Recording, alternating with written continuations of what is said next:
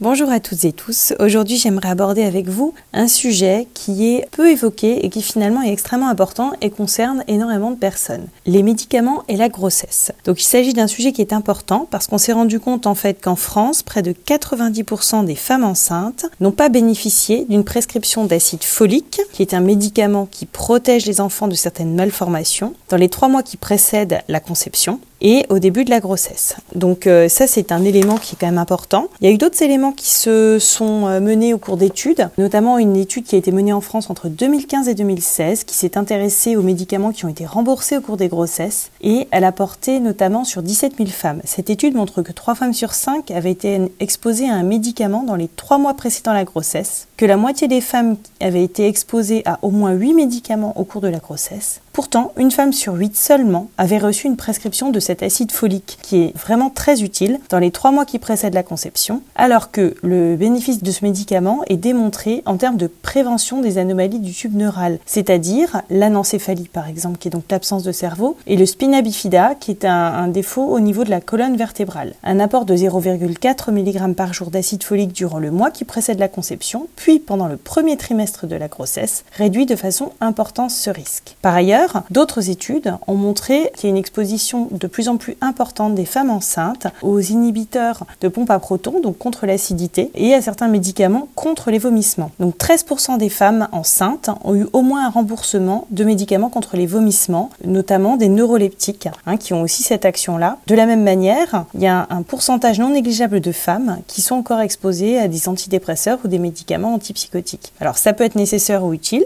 ou indispensable, mais il faut au préalable vraiment en parler euh, avec mon médecin traitant. En fait, tout le monde a un rôle à prendre. Déjà, en priorité, bien sûr, chacun d'entre nous, chaque femme devrait se poser la question, et si elle devenait enceinte, qu'est-ce qui se passerait Et est-ce qu'effectivement, elle s'expose à des médicaments qui pourraient être néfastes pour sa grossesse? Et ce, d'autant plus qu'il y a une difficulté d'accès maintenant euh, aux médecins traitants qu'on connaît tous, avec la pénurie d'accès aux médecins traitants et aux médecins spécialistes. Donc c'est vraiment important que tout le monde prenne son rôle. Des patients, hommes et femmes qui ont un projet de grossesse, ou par exemple au pharmacien qui peut expliquer le pictogramme femme enceinte, notamment sur les médicaments quand il les délivre, particulier ceux qui sont tératogènes ou phétotoxiques et qui peuvent éventuellement être dans pharmacie au domicile. Et puis aussi euh, agir en amont de la prescription en, intégrant systématiquement la possibilité d'une grossesse imprévue ou débuter plus tôt que prévu dans les critères de choix d'un médicament ou pour une femme qui va prendre un traitement. C'est important de préciser les choses. Donc il y a notamment aussi un site qui est en accès libre sur internet qui est euh, le centre de référence euh, des agents tératogènes donc qui peuvent être toxiques en cas de grossesse. Et donc c'est le CRAT, C-R-A-T, donc c'est un acronyme. Et vous pouvez dessus taper euh, effectivement le, nom d'un médicament et trouver ses effets en cas de grossesse, en cas d'allaitement. Et c'est quelque chose d'assez important. Chacun peut y aller spontanément pour vérifier si euh, un médicament est euh, adéquat ou pas dans le contexte d'une grossesse éventuelle. J'espère vous en avoir appris plus sur les interactions